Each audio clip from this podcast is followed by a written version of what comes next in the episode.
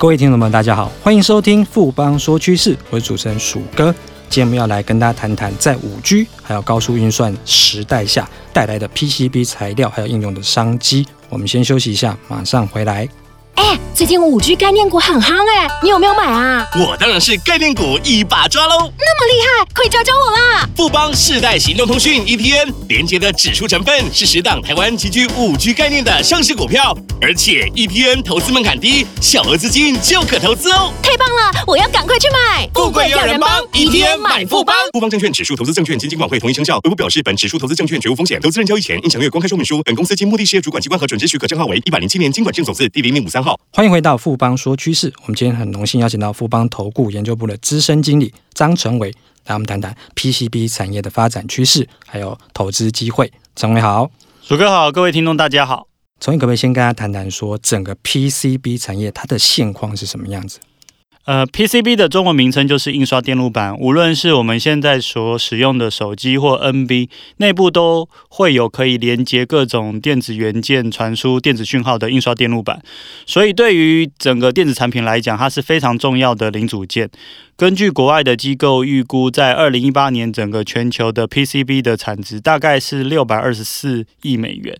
随着未来的几年，我们相信五 G 它的渗透率会逐渐增加，再加上各种不同的物联网相关的产品推陈出新，预估到了二零二三年，整个产值有机会来到七百七十亿美元，它的年复合成长率预计有将近四 percent 左右。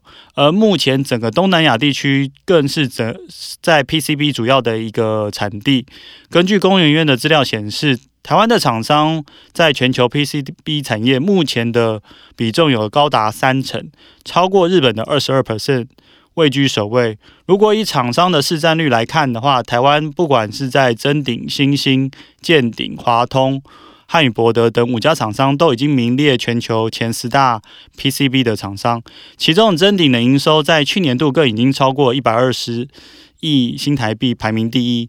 如果从整个全球的产业链来看，台湾的 PCB 产业更是占据了重要的一个地位。另外，根据工研院在二零一八年的统计资料，其实台湾目前有一百零四家的 PCB 业者，贡献了六千两百三十亿的产值。预估到了二零二零年，整个产值有机会达到六千五百亿。如果以产值的金额来看的话，目前台湾的 PCB 是除了半导体以外最重要的电子零组件。另外，整个 PCB 也创造了九点二万个的工作机会。所以，无论在产值的部分，或者是工作机会的部分的话，其实 PCB 对于台湾的科技业来讲，都是扮演关键性的角色。这边有提到全球前十大 PCB 厂，台湾就占了五家，你就会知道说，台湾整个 PCB 产业应该是相当有竞争力的。那可不可以接下来就 PCB 的产品还有应用面跟大家说明一下？首先，PCB 根据它的使用的不同状况，我们可以将 PCB 做一个分类。一般其实可以分为传统的硬板，或者是高密度的硬板，也就是我们常听到的 HDI 板。另外还有所谓的软板、软硬结合板以以及 IC 载板的部分。其中传统的硬板最主要是使用在不管是电脑 NB 或者是家电的主机板这一类的产品，其实对空间限制比较小，但是它最主要是要应付电流比较大的产品。不过随着整个智慧型手机带来整个小型化的需求，现在就是会利用比较多的就是多层次板。它最主要是提高整个的一个呃电流的密度，另外的话就是就是这个这个所谓的多层板，就是我们常听到的所谓的高密度硬板，也就是 HDI 板。另外在软板的部分的话，其实它具备了所谓的轻薄及可牢性的一个特性，最主要就是适合在用在一些行动装置上，最主要是因为这些行动装置它在内部的线路希望能够减少。更多的空间。至于在 IC 载板的部分的话，最主要是使用在半导体的封装中，用来承载 IC 的。透过整个 IC 载板，其实可以达到保护电路或者是散热等的一些功能。尤其是在 GPU 或者是 CPU 等高效能的 IC，最主要都会用到 IC 载板。因此，PCB 它整个类别跟它在终端应用的需求基本上是有很大的关联。如果从整个应呃终端的应用来看的话，目前来看，通讯跟电脑都是 PCB 最主要的应用市场，目前的占比大概都有百分之三十到百分之二十三。其次的部分的话是消费性的产品，大概占 PCB 的百分之十二。另外在车用相关的话，则是有百分之十一。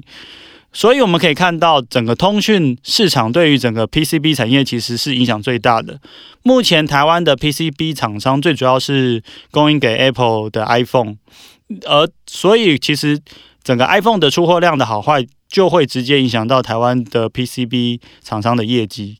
陈伟这边有提到呢，通讯这一块它占比是整个市场大概分类别的三成，就是单一最大的一块市场。那我们谈到通讯，其实我们就想到说，现在最近趋势就是五 G 嘛。那五 G 这一块的 PCB 商机，我们有看到什么呢？目前 PCB 在五 G 的商机的话，我们最主要可分成两大类，一个就是在基地台部分，一个是在五 G 手机的部分。